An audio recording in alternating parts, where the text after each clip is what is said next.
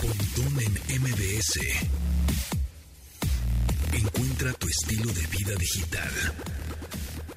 Bienvenidos amigos, mi nombre es José Antonio Pontón, bienvenidos a este programa de estilo de vida digital que se transmite de lunes a viernes a las 12 del día. Y ahorita son las 12 con dos minutos. Ya saben que nos pueden descargar también en nuestra versión podcast. Ahí andamos en todas las plataformas. Nos buscan como Pontón en MBS. Y ahí andamos. Nos descargan, nos escuchan cuando quieran. En este programa, pues, de estilo de vida digital, de tecnología y de cosas geeks y clavadas que tanto nos gustan. Pero bueno, Tomasini, ¿cómo estás? ¿Cómo te va? ¿Cómo va el, el COVID? ¿Qué tal? ¿Cómo estás? Buenos días, buenas tardes. Pues ya se fue según la prueba de anoche, entonces Eso. este hoy es nuestro último de día de recuperación. Muy bien, qué bueno, qué bueno. Yo ya estoy de regreso, ya estamos aquí en cabina transmitiendo desde la cabina aquí en Mariano Escobedo 532, en la cabina de MBS 102.5 FM. Pues sí, fíjate que a mí no me fue tan mal, afortunadamente. Nada más te digo que un día como con calentura y, y también, efectivamente, los contagios están a la alza durísimo, aunque evidentemente ya sabemos que no, gracias a las vacunas, y parece ser, no sé, esta es teoría mía, ¿eh? no me crean, yo no soy experto en medicina, pero parece como que se debilitó un poquito el virus, no lo sé, ¿no? Siento como que ya tantas mutaciones que se fue debilitando, no lo sé, esa es teoría mía, repito, no, no, no soy se, experto. se habla de una de una subvariante, o sea, Ah, no, es una variante como Omicron, Ajá. sino pues eh, lo- los Una virus este, mutan, ¿no? Exacto, correcto. entonces se van acomodando, entonces esto que, que estamos viviendo ahorita es una especie de, de subvariante, pero pues hay que tener mucho cuidado porque anda anda pegando Sí, anda con todo. Sí, muy, muy, muy, mucho más contagiosa que yo creo que las anteriores, pero creo que menos pegadora, ¿no? Bueno, en Sí, mi experiencia. ¿no? En mi experiencia, obviamente es diferente a todos los demás, pero en mi experiencia me fue relativamente bien. Un día nada más con temperatura, 38 y medio, y después este, un poquito congestionado, y pues ya estamos de regreso después de 10 días. Pero bueno, ya este, a Tomasini ya lo estaremos viendo aquí en cabina el próximo miércoles, y ya está también totalmente recuperado. Tu familia también le dio, ¿verdad? También, y este, pues también ahí andan saliendo, pero lo más chistoso es que a, a mi hijo es al que pues no le pasó nada, o sea, no, Ah, bueno. nunca tuvo un día fuerte, fiebre, algo así, nunca, ¿no? Lo que es la juventud, le bastó con, con los anticuerpos de la otra vez y una, y una dosis de vacuna. Y ya estuvo. Qué bueno, qué bueno. Muy bien. Sí. Oye, pues qué tal que el señor Elon Musk se nos arrepiente, ¿va? Y que dice, ¿saben qué? Pues yo ya no voy a comprar Twitter. Y me vale, y háganle como quieran. Eh, Por Y otro además lado... se burla. Ah, se- Esa parte, se burla. ¿Te burlas? Se burla el señor Elon Musk. Este, por otro lado, Twitter dice, no, bueno, vamos a, no, el comunicado oficial de Twitter dice, no, vamos a hacer lo posible, casi casi como para que sí se haga la transacción. Compras o compras, Ajá, pero pues justamente por eso se burló Elon Musk y hasta puso un meme de él mismo en su Twitter, arroba Elon Musk, este, que ya por cierto tiene 100 millones de seguidores, de los cuales seguramente 100.8. el 20% pues, son bots, ¿no? Según lo que él dice, ¿no? 20-25%. Según Twitter dice que nada más hay un 5% en todos los en, en toda la plataforma de, de bots y spam, pero pues nunca le quisieron decir en realidad cuánto es y entonces por eso se enojó y entonces yo no voy a comprar eso. Oye, pero pues si no lo compras, pues vas a tener que pagar una multa, compadre, porque no se vale estar este eh, prendiendo el boiler y que no te metas a bañar, compadre, ¿no? Entonces parece ser que va a pagar mil millones de dólares, que para Elon Musk, que tiene, creo, como 250 mil millones de dólares, Eh, pues es una... pues es un... Ajá, exacto. Para él no es mucho, ¿verdad? Es, ay, qué lástima, no voy a poder echar hoy mi cohete al espacio, ¿no? Nada más. Pero, este... Pero así es, bueno, pues parece ser que va a pagar eso, mil millones de dólares como multa. Eh, obviamente los accionistas pues sí están un poco enojados porque evidentemente también dijeron si este cuate nos compra pues iba a ser buen negocio y a la mera hora pues no fue tan negocio para los accionistas Y, sino al y- contrario. y ahora hay que ver cómo está el futuro de Twitter, ¿eh? Con, esto, porque pues si ellos ya se daban por, por vendidos, quiere decir que también ahí hay alguna necesidad de lana o algo por el estilo. Puede y a ver qué pasa con Twitter en los siguientes años, porque también pues, no creo que alguien lo quiera comprar o, o- o ser accionista nuevo ante, ante esto que acaba de pasar, ¿no? Pues en una de esas sí se animan, ¿no? Dicen, ah, bueno, pues ya no lo va a comprar. Porque a partir de que esto pasó, yo creo que la popularidad de Elon Musk bajó sustancialmente. O sea, es decir, de por sí Elon Musk, eh, el- al principio era el señor Lord del universo Dios Elon Musk, y ahorita ya no está tan glorificado, ¿no? Ya está como, ah, este güey ya está, ya se le está yendo las cabras, ya este, ya está muy locochón, ya le salieron otros. ¿Hablas de Mosco o de otro señor? no, ahorita de Mosco. Este, ya le ah, salieron unos gemelos hace dos meses, ¿no? Este, con una chica. Que aceptó que, que, fue, que nació antes de, su hijo, ¿no? Exactamente. Entonces, bueno, como que su popularidad no, ya no está al tope. Así que ya saben, así pasa, así pasa en la vida. entre más, más rápido subes, más rápido bajas, ¿no?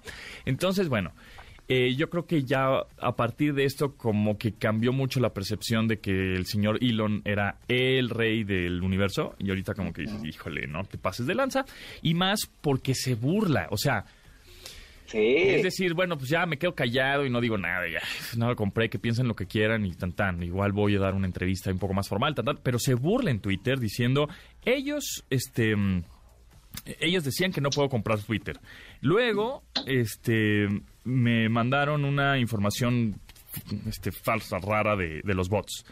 Y ahora me, me forzan a comprar Twitter.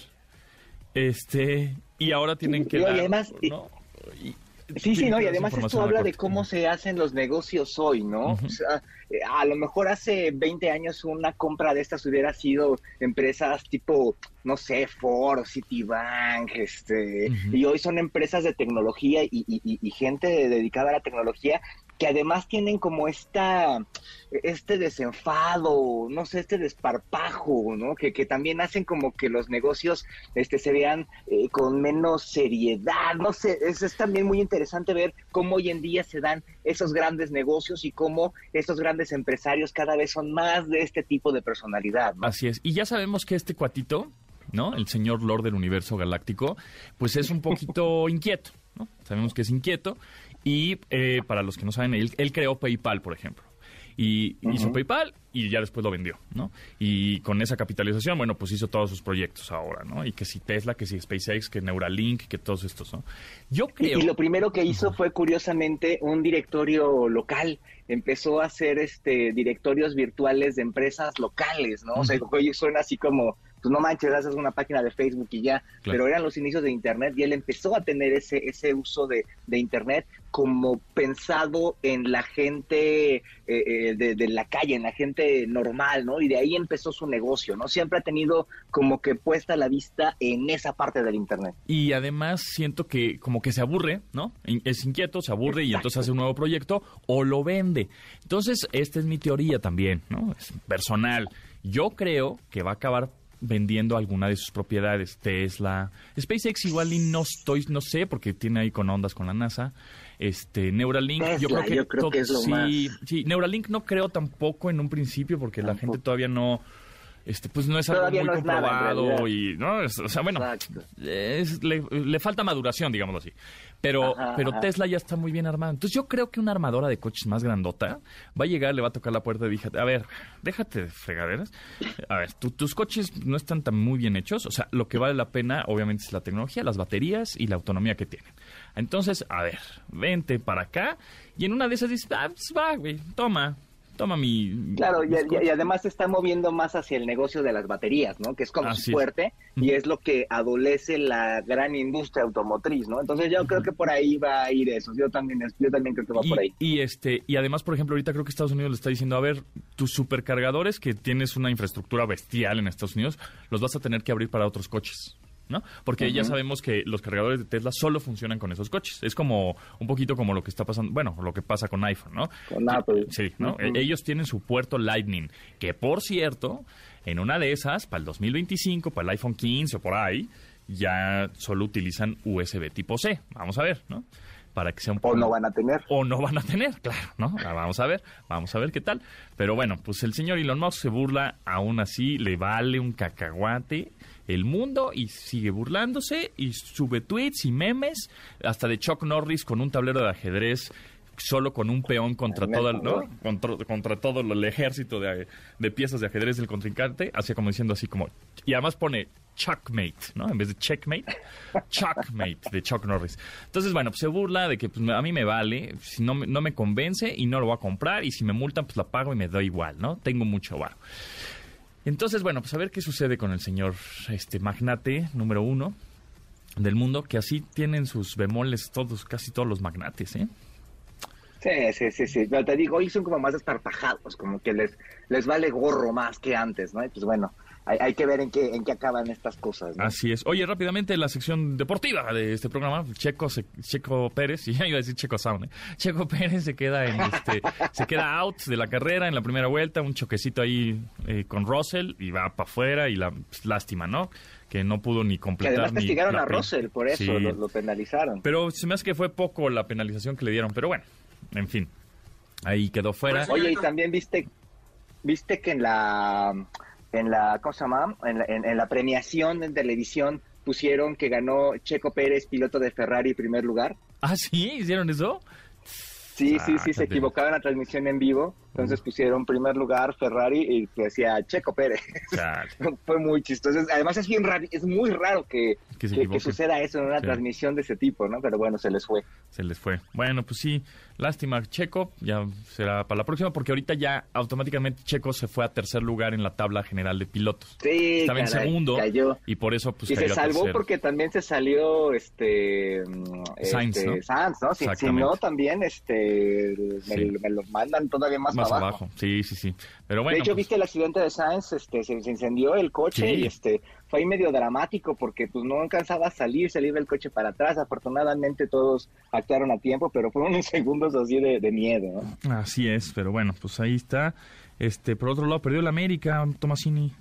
Ah, eso no importa, estamos empezando. Ah, bueno, la jornada 2, ya ni sé. Ya ni sé, ya ni sé. Es la jornada 1 apenas. Ah, 1. Este, pues, ah, no, es cierto, sí es la 2, ¿no? sí, sí, sí, sí, sí. Sí, es cierto, sí es cierto. Pero bueno, ahí yo no tengo muchas esperanzas en este en este equipo en esta temporada, pero a ver, ahí vamos a seguir ah, apoyando y a ver qué pasa. Las chavas sí ganaron, la, la, América Femenil sí ganó, le ganó al Toluca, jugaron muy bien, entonces este pues vamos a seguir ahí los colores. Oye, y hablando de foot, ya viste que la FIFA en la próxima Copa Mundial 2000 de 2022 en Qatar. Eh, van a agregar una nueva tecnología para eh, auxiliar a los árbitros para que sepan con precisión y justicia un fuera de lugar. ¿No? fuera de lugar, que de por sí ya tienen el bar y las rayas en este, eh, la forma en la que cortan el pasto en los estadios de así de, de, rayitas, pues es también para ayudar en esto de la, de la, del fuera de lugar. Y van a usar 12 cámaras en, los estadios, este, van a tener 29 eh, sensores para, para, para cada, cada jugador. Y bueno, se van a tomar eh, información 50 veces por segundo para ver si ahora sí, le atinan a los fuera del lugar. Así es, va a ser este un son 12 cámaras de seguimiento, o sea, no son cámaras tradicionales, sino son cámaras de seguimiento que están siguiendo a los jugadores y están escaneando los las articulaciones de los jugadores, de sus huesos y también el balón que se llama Al ¿no? El balón oficial va a tener un sensor dentro y entonces estas 12 cámaras de seguimiento lo que van a hacer es que cuando el balón sea pateado, inmediatamente están mandando información por segundo, 500 datos, 500 veces datos así por segundo ahí al, centro de control de arbitraje y de VAR para ver si realmente fue un fuera de lugar en donde está la posición de los jugadores con respecto al balón, porque ahí están las 12 cámaras de seguimiento que están censando, digamos, el campo y los jugadores, y evidentemente el balón, que dentro el balón tiene un sensor. Entonces, pues vamos a ver. Y, por cierto, el balón ya tenía un sensor que marcaba cuando eh, rebasaba por completo la línea de meta para cuando se tenía que marcar el, gol. o no. Entonces, ya exactamente, ya le marcaba, ya tenía ese sensor que le mandaba una señal directamente al reloj del árbitro central y que si vibraba le decía que había sido gol porque, según las reglas, el, para hacer gol tiene que rebasar toda la circunferencia del balón la línea de meta. ¿Tú crees que haya en este Mundial Qatar 2022 que empieza en noviembre, ¿no? A mediados de noviembre, haya y termina a mediados de diciembre, haya muchos más fuera de lugares que en otros partidos?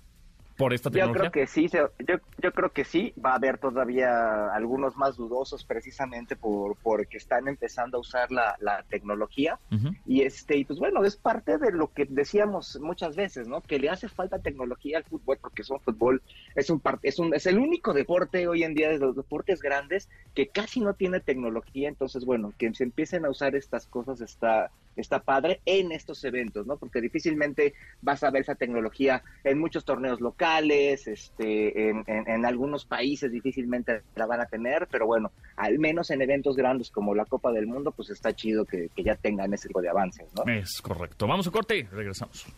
A ver, señoritas, ¿a qué se dedican?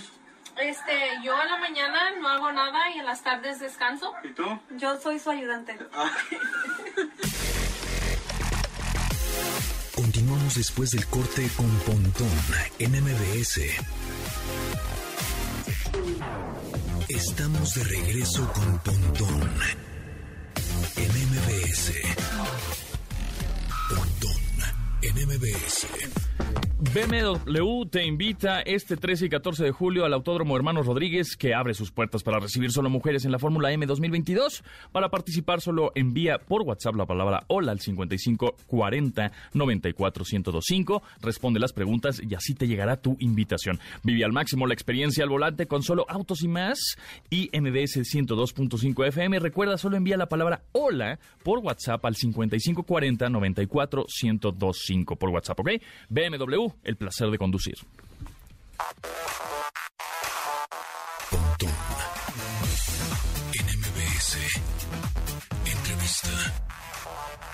Me da mucho gusto presentarles aquí, que estamos aquí en cabina, Héctor Guzmán Rodríguez, abogado especialista en protección de datos personales, donde vamos a platicar de pues, un chorro de temas, a ver cuánto, tiempo nos da. Pero estamos con lo de que el INAI ya autoriza el Fan ID en los estadios. Estamos con lo de Uber también, que hubo ahí una... Los Uber Papers, ¿no? Los papeles de Uber. Y, pero también quiero que me platiques un poco acerca de, primero, primero, ¿qué es la transparencia? ¿Qué, o sea, ¿no? Cuando términos y condiciones, los datos que tiene autoridades, gobierno, empresas privadas, ¿qué hacen con esos datos? Y cómo yo, persona normal, de a pie, pues me puedo defender, ¿no? Un poco. Gracias, José Antonio.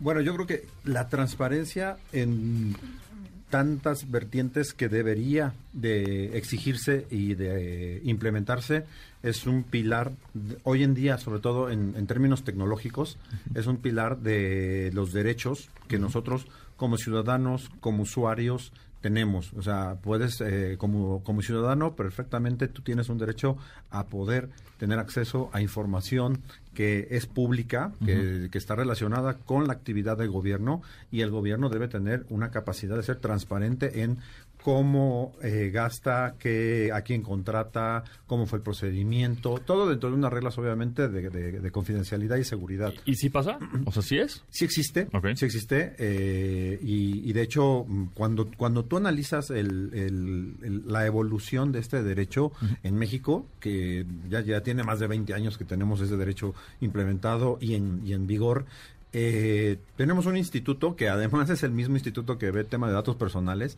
que continuamente está eh, ordenando a los organismos públicos a que liberen, transparenten la información, porque muchas veces, pues bueno, suena fácil decir, es que esto es información confidencial, ¿no? Oh, sí. Pero esto es de seguridad nacional, entonces no te metas, pues oye. Exactamente. Pues oye. Y, no, y, no es que eh, no existe información que pueda efectivamente estar en esa categoría. El tema es que no para todo tienes que, puedes utilizar esa este, excusa, ¿no? Y muchas veces, eh, precisamente el INAI, que es el, Instituto Nacional de Transparencia, ¿no? Y acceso a la información pública, ahí interviene de una manera importante.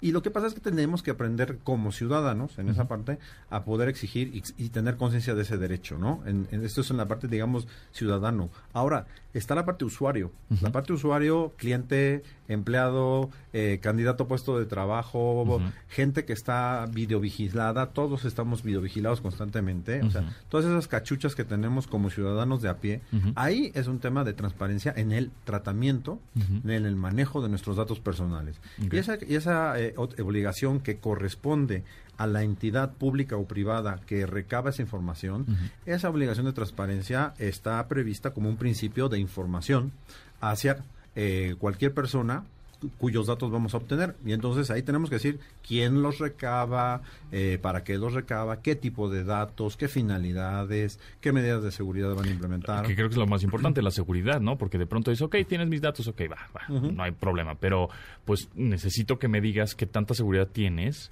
¿no? Porque pues tienes toda mi información, no vaya a ser que alguien te la robe. Sí, aquí, aquí es un, el, tema de las medidas de seguridad para el tratamiento de los datos personales es, digamos, la parte oculta del iceberg, porque muchísimas veces, eh, incluso ya a lo mejor hasta ya estás tú cansado de que cada vez que llamas por teléfono o entras a algún lugar, te ponen el aviso de cookies, te ponen el aviso de privacidad y eh, la reacción normal de la gente, de, la tuya y la mía es, ah. sí, adelante, sí acepto, sí acepto, yo lo, único que quiero es entrar, A, entrar y, y conseguir el, el, este, el servicio o el contenido, ¿no? Correcto. ¿Qué hay detrás? ¿Qué es lo que está debajo de este iceberg? Pues hay una serie de obligaciones de confidencialidad, de medidas de seguridad que están establecidas en la en la ley, en la ley de los eh, sujetos públicos y en la ley de los eh, particulares. ¿no? hay dos leyes grandes, un gran bloque de leyes. Todos ellos tienen la obligación de implementar las medidas de seguridad adecuadas, que sean pertinentes para el tipo de datos, para las finalidades que se tratan. Entonces, no se trata de decirte, ay, es que hay un gran catálogo de, medidas de seguridad. Lo hay a nivel general y luego cada uno de nosotros tiene que ser responsable de implementar las que sean necesarias. Muchas veces te van a decir, oye, esto es información confidencial, ¿cuáles son mis sistemas de seguridad? Por supuesto que sí pero hay un principio de responsabilidad o accountability en el cual si la autoridad te pregunta o tuviste una brecha de seguridad, una violación, vulneración de seguridad, tienes que rendir cuentas de qué medidas de seguridad tenías implementadas que permitieron en un momento dado que una filtración, una filtración de datos, ¿no? No hay seguridad al 100%, eso es un mito, la seguridad este bulletproof no existe, pero tú tienes una obligación de gestionar el riesgo de al que están expuestos los datos e implementar las medidas de seguridad que disminuyan ese riesgo. Y ahí es donde entra la, la cuestión de adoptaste las medidas adecuadas o no. Y muchas veces el INAI ahí es donde entra en sus, dentro de sus facultades de investigación que tiene a, preguntar a cualquier persona, eh, tanto que se haya enterado por noticias o directamente por una denuncia, si tiene las medidas de seguridad adecuadas, ¿no? Héctor, este, em, ahora platícanos acerca de que ya autoriza, bueno, se salió la nota, ¿verdad, Tomasini? De, del INAI, que ya autorizó el Fan ID en los estadios. Así es, es esta identificación que, que ya se usó en, en, el Mundial de, de, Rusia, que para que tú puedas acceder a un estadio, digamos, a un estadio oficial, en este caso un estadio de primera división, tú como aficionado debes de estar identificado y bueno, este, aparte de tu boleto, debes de llevar una identificación en tu celular o en algún otro, otro medio para que sepan quién eres y solo con eso y solo con eso puedes ver un partido de fútbol. De acuerdo. Bueno, yo creo que esta autorización, además es una noticia súper, súper reciente, ¿no? Este pues personalmente, profesionalmente hablando, a mí me da muchísimo gusto conocerla porque supone eh, un éxito de cooperación entre una entidad tan importante ¿no? como la Federación Mexicana de Fútbol y otra entidad igualmente importante o más a nivel nacional evidentemente como es el INAI.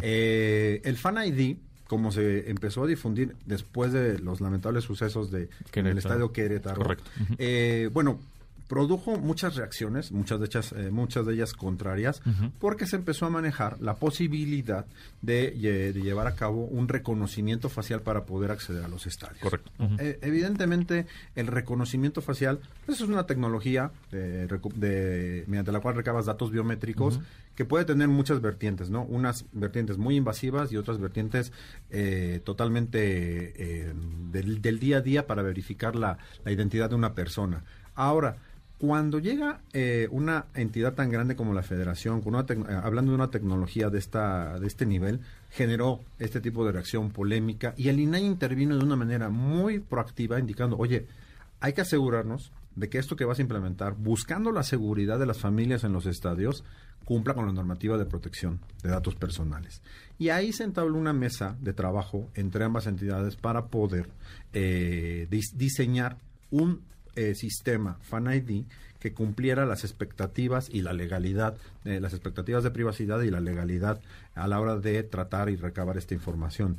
El resultado, el resultado es que eh, la Federación Mexicana no va a llevar a cabo eh, ellos no se van a quedar con datos biométricos. No va a haber un reconocimiento facial como se había anunciado o como se había temido, si lo quieres ver de esa manera, inicialmente. Sí, porque pues, era miedo, ¿no? También un poco del usuario. Decir, ay, pues, vas a tener un chorro de datos míos. Hoy en día... ¿Qué, va a pasar con ellos? Hoy en día somos incluso un poco tiquismiquis o selectivos selectivos de a quién le damos los datos o no, ¿verdad? Porque eh, continuamente nos grabamos y generamos, no sé, 10, 20 videos en TikTok y, este, y se van a China. Eh, y sin embargo, una entidad mexicana te dice, oye, necesito esta información para tu seguridad y, y lanzamos, eh, nos ponemos como leones. Y no confiamos mucho, esa es también la percepción que tenemos. Ahí está. Oye, y justamente de eso, déjame hacerle un poco de abogado del diablo. Sí. si yo de repente, oye, tú sabes que este está el Fan ID perfecto, que bueno, pero yo no quiero darte mis datos. ¿Me podría yo amparar ante esto y de todas formas poder acceder al estadio porque pues, yo entendería que es mi derecho o, de plano Nel no se puede? Bueno, aquí eh, hay una, hubo por parte de la Federación Mexicana de Fútbol una evaluación de impacto a la privacidad. Esto es lo que supuso el trabajo con, con el INAI ellos presentaron un documento de trabajo denominado Evaluación de Impacto a la Privacidad, donde todas estas consideraciones se pusieron sobre la mesa, porque obviamente aquí puede haber una colisión de derechos, ¿no? Precisamente entre, oye, yo quiero entrar, pero no, te quiero no me dejas eh, este, si no cumplo con estos requisitos. Esto no supone una gran diferencia a como ocurre en cualquier otro espacio administrado, ¿sí? O sea, no, eh, eh, la federación no es una autoridad pública, por una parte, ¿no? Al final del día es una entidad privada que administra un importante espectáculo deportivo, actividades deportivas de, un nivel importantísimo, ¿no? Ahora, eso no le quita la capacidad también a tomar y adoptar medidas de seguridad para los estadios, para los juegos donde se van a llevar a cabo los juegos de la Liga este, de México y, por otra parte, el derecho que tiene a en un momento dado determinar las condiciones de acceso a estos espacios. ¿eh? Es como cuando tú también entras a un restaurante y te dicen, oye, con ese vestido con chanclas no vas a entrar. Aquí no.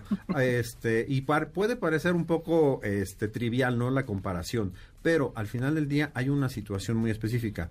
La asistencia al estadio es optativa en el sentido de que si no te interesa o no quieres eh, entrar en el manejo, en la entrega de tus datos, que van a ser unos datos mínimos. Eso es lo que lo trascendental de toda esta resolución. ¿Qué, sería nombre? Va a haber el tratamiento del nombre, de, tu este, de tu teléfono, va a haber tratamiento de una de una copia de tu identificación, porque se va a llevar a cabo un manejo de una un proceso de verificación de identidad para comprobar que quien se toma un selfie es la persona que ha proporcionado su identificación.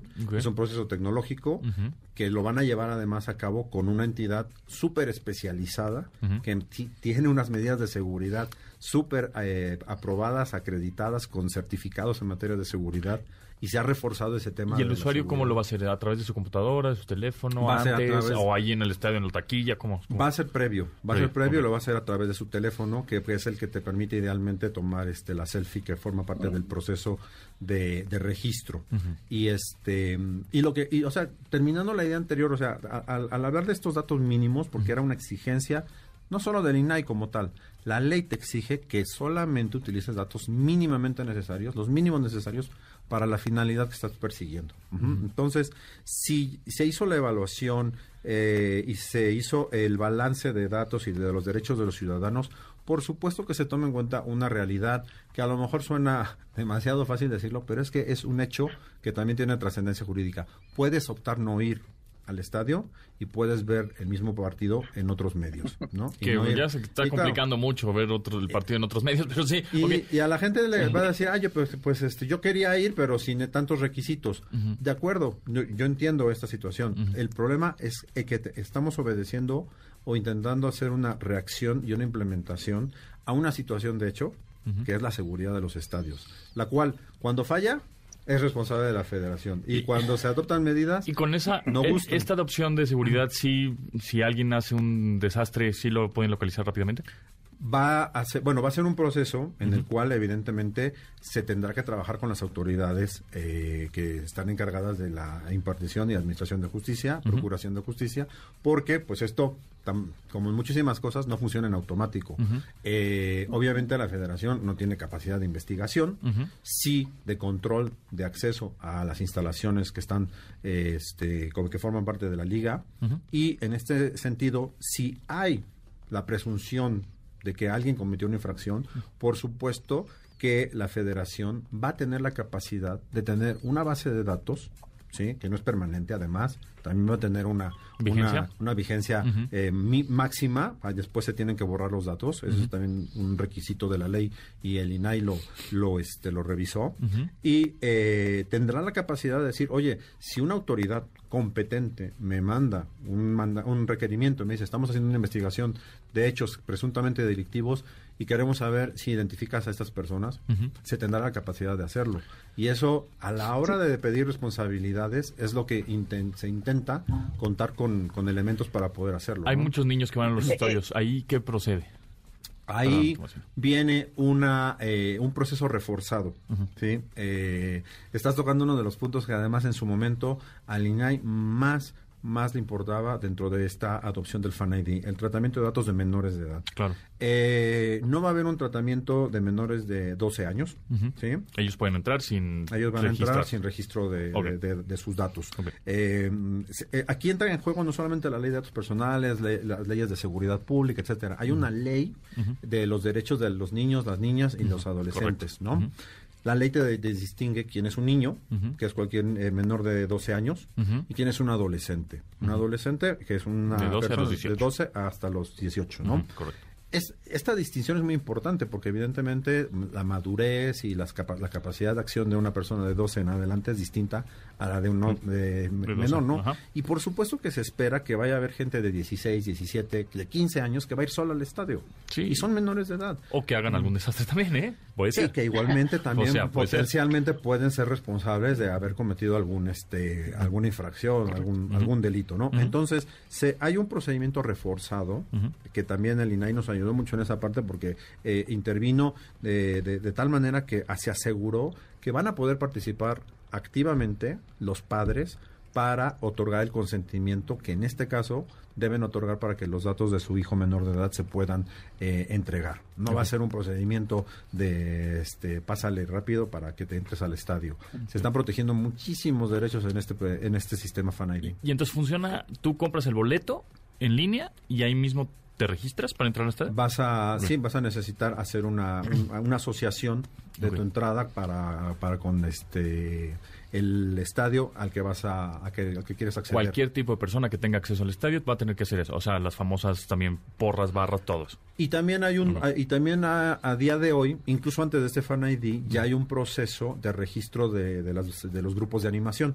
Sí, ese ya viene incluso por, por normativa, por disposición interna de la propia Liga MX. ¿sí? Y eso es un proceso eh, en el cual no intervienen datos biométricos, es un registro como el que se, este, entra a un club, ¿no? O como el que está registrado en su este en su comunidad de vecinos, ¿no? Ah, pues yo, aquí estoy y yo este está mi nombre y apellido, pero asociado a que yo soy de este grupo de animación de esta porra, ¿no? Y gente que tiene Oye, además de perdón. además de digo, ahorita con todo esto que estás diciendo, este pues también los estadios van a tener que invertir en, personal de seguridad adentro, en personal de seguridad que esté revisando toda esta información, en cámaras que sean capaces de identificar a las personas, etcétera. Que bueno, hay estadios como el Estadio Azteca o el de Monterrey que sí lo tienen, pero habrá otros que de veras le van a tener que meter una lana a, este tipo de tecnologías, ¿eh? Sí, no, completamente de acuerdo. Además, eh, yo creo que es bien importante eh, visualizar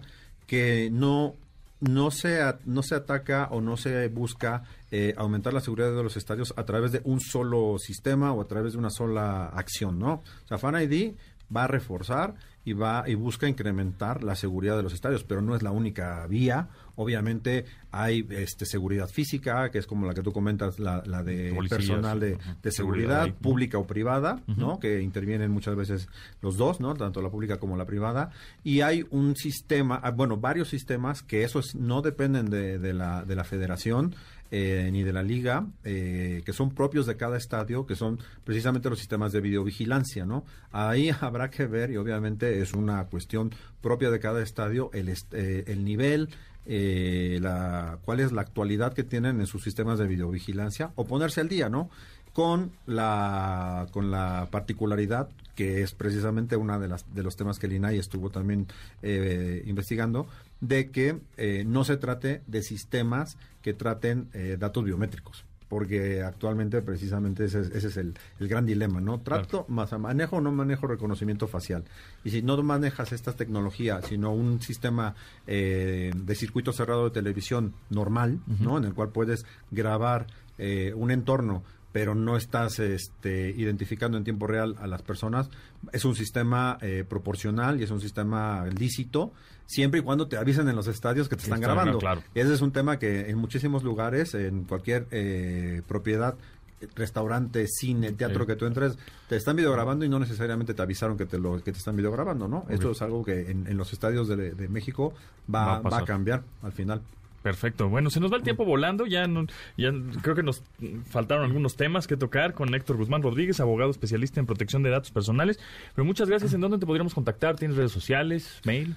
Redes sociales, eh, Héctor Guzmán MX en Twitter, en, en. Eh, estamos, eh, bueno, obviamente tengo una, una práctica, H Guzmán arroba bgbg.mx. eh, soy el socio de, protección de datos personales y privacidad de, en el despacho BGBG. Y este y además, eh, e, este tema está tan en moda que esta semana aprovecho muy rápidamente para contarte. Tenemos, tengo una intervención en el Senado que tiene una semana específica de transparencia y datos personales. es un foro de análisis y el 14 voy a estar ahí, me invitaron al, Senado de México y eh, tenemos el evento en el foro latinoamericano de seguridad digital y datos personales. Eh, miércoles, jueves y viernes, Go Networks este, organizó un, foro que va a estar muy interesante con muchísima gente de seguridad digital, datos personales y, creo que es una cuestión que hoy en día inevitablemente tenemos que, este, que enfrentar porque este, mm, no podemos dar por sentado que en cualquier lugar nuestros datos están protegidos y, eh, seguros, ¿no? Exactamente. Muchas gracias, Héctor Guzmán Rodríguez. Muchísimas gracias, abogado especialista en protección de datos personales. Gracias, estaremos en contacto. Muchísimas gracias. Continuamos después del corte con Pontón en MBS. Estamos de regreso con Pontón en MBS. Cookies y café. Con Tamara Vargas. Tamara Vargas, ¿cómo estás? ¿Cómo te va? Bien, querido Pontón, me da gusto que ya estés en cabina, que todo esté bien. Los saludo a ti, a Tomasini, por supuesto. Oigan, nosotros arañando las vacaciones, así de que, ay, por favor, vengan ya. Y esto me hace preguntarles, ustedes que son este, no son incultos y poco paseados como yo, sino todo lo contrario, este, que pasean mucho, requerimos, se requiere de eh, vuelos económicos, de cómo buscarlos, cómo encontrarlos sobre todo, y de despejar algunas dudas o teorías que se tienen precisamente a la hora de comprar vuelos, como por ejemplo, es verdad que los martes salen más baratos, por ejemplo, es verdad que eh, si buscas más de una vez en tu computadora un vuelo, ya te registran y entonces te lo ponen más caro porque saben que lo quieres. ¿Qué pasa ahí? Cuéntenme los dos. Sí, bueno, hay varias agencias digitales, ¿no? Y sí, efectivamente creo que los martes sí salen un poco más barato y justo como dices, si puedes comprar el boleto en la ventana incógnita o pestaña incógnita tu navegador, mucho mejor. O si estás buscando hoteles o, vuelos, hazlo de, manera incógnita, porque evidentemente las cookies, justamente, dicen, ah, este compadre está buscando viajes. Vamos a, obviamente, a subir o bajar o cambiar la tarifa ahí, este, porque sabemos que está buscando, entonces como está buscando, pues obviamente lo va a comprar. Entonces, si de preferencia, ¿no? Eh, utilicen la pestaña incógnita o el navegador incógnito de su, de su navegador, ya sea Chrome o ya sea Safari, ya sea Edge, el que quieran, todos tienen su versión incógnita, entonces úsenlo así. Después, un tip que les doy, por si quieren ser buena onda con los hoteles, por ejemplo, es que si ustedes compran a través de estas operadoras, ¿no? Que son las, este, o agencias de viajes digitales o en línea, hay varias eh, para ti como usuario, pues, te va a costar lo mismo, de alguna manera, pagar em, la noche de hotel a través de esa operadora, ¿no? Eh, o esa agencia de viajes, que si hablas casi directo al hotel. Aunque el hotel, posiblemente, como hables directo, pues te puede dar algún beneficio. Ahora, el hotel le tiene que pagar alrededor de un 18 o 20% a esas operadoras si es que la reservación llegó por ahí. Es un poco como lo que pasa con Uber Eats y Didi Food ¿no? O sea, tú te da igual como usuario, pues a mí me va a llegar la comida, ¿no? Y yo voy a pagar lo mismo. Sin embargo, el local o el, o el establecimiento, pues sí le tiene que pagar una comisión alta a ese tipo de operadores, ¿no? En este caso Uber Eats o las operadoras de agencias de viajes, etcétera. Entonces, hay veces que dice, híjole, pues ojalá... Por ser el intermediario, digo. Exacto, ojalá... No, de alguna... Sí, exacto. Pero de alguna manera el, el local y el establecimiento pues sí tiene que estar anunciado en esas plataformas, porque pues así es como se ven, ¿no? Pero hay mucha gente que empecé a descubrir que lo que hace, y creo que está bien porque así ayuda al establecimiento también, a que los ven en las plataformas, agarran el teléfono o buscan el, el, sitio o la página de internet oficial del hotel, en este caso, se meten y hablan directo. Este, porque primero, si hablas directo al hotel, te pueden dar que si el desayuno gratis, que si una, un descuento, que si alguna, algún beneficio. Ajá, algún beneficio por ahí. Este, si pasas por la agencia de viajes, sí, para tú como usuario, pues igual es más cómodo, porque todo está concentrado en una misma cuenta y ya, tan, ¿no? Pero evidentemente, bueno, pues el, local, establecimiento, hotel, restaurante o lo que sea, pues le tiene que dar una buena comisión a esa operadora, es intermediario. para, épocas de, de, alta demanda, aquí un buen tip también es que compares todo, que cotices ya sea, este, como dice Puntón, por separado el, hotel y, el, eh, y la aerolínea con los beneficios que tenga y también este que lo que lo cotices lo cotices junto. Muchas veces suelen hacer paquetes no entonces este a lo mejor tienes un beneficio en la aerolínea o en el hotel y lo que te garantiza hacerlo también con la em, con la agencia con, con una de estas de estos sitios es que si por ejemplo tienes que cancelar cancelas todo junto o lo puedes reprogramar etcétera siempre y cuando cuando compres tu paquete pagues ese feed extra porque este, te, eh, te, puedas cancelar a tiempo, te respeten alguna cancelación, un cambio de fechas, etcétera, ¿no? Lo importante es que veas ambas, ambas opciones y veas que te sale eh, más barato y que es mejor también para el negocio, ¿no? Y para ti. Claro. Oigan, y por cierto, hay, hay dos dudas que, que me surgen con respecto a los vuelos. Por ejemplo, eh, se dice que ahora ya no es tan conveniente comprar ida y vuelta porque con estas, eh, sí, con estas aerolíneas de bajo costo puedes encontrar, mm, digamos, de manera más económica la ida por un lado o por una aerolínea y la vuelta por, por otra aerolínea. Y la otra pregunta, ya a ver, se las he dicho en combo, este es comprar aquel vuelo donde tu destino sea una parada. No sé si este, me estoy explicando bien, pero por ejemplo, si tú vas a Nueva York, entonces probablemente de aquí a Nueva York sale más caro, pero si vas a Canadá y tiene una parada o una, ¿cómo se llama? Este, una escala. Una escala, perdón, en Nueva York, puede ser que eso te salga mucho más barato y entonces bajas en Nueva York y ya no llegas hasta Canadá. ¿Puede ser así? Em, sí, pero yo creo que más bien se cancela el vuelo, ¿no? Según yo. O sea, es decir, no, no, no podrías... Ah, yo compro de aquí a Canadá pero me bajo en, la escala y ya no vuelvo a subir. Y ya no vuelvo a subir. Pues en una de esas, sí, pues igual sí, ¿eh? Es que... Igual y sí, claro, claro. Es muy arriesgado, pues Está ¿eh? arriesgadón, pero sí, necesariamente... sí se podría ser. Porque igual y no te bajas, ¿verdad? O más bien no te dejan bajar. Pues es que, ajá, exacto. Oye, yo bajaba si pones demasiado tiempo, a veces no te respetan el precio y demás. Y es, eso es muy arriesgado, ¿eh? O sea, sí hay gente que lo está haciendo, pero no es lo más recomendable.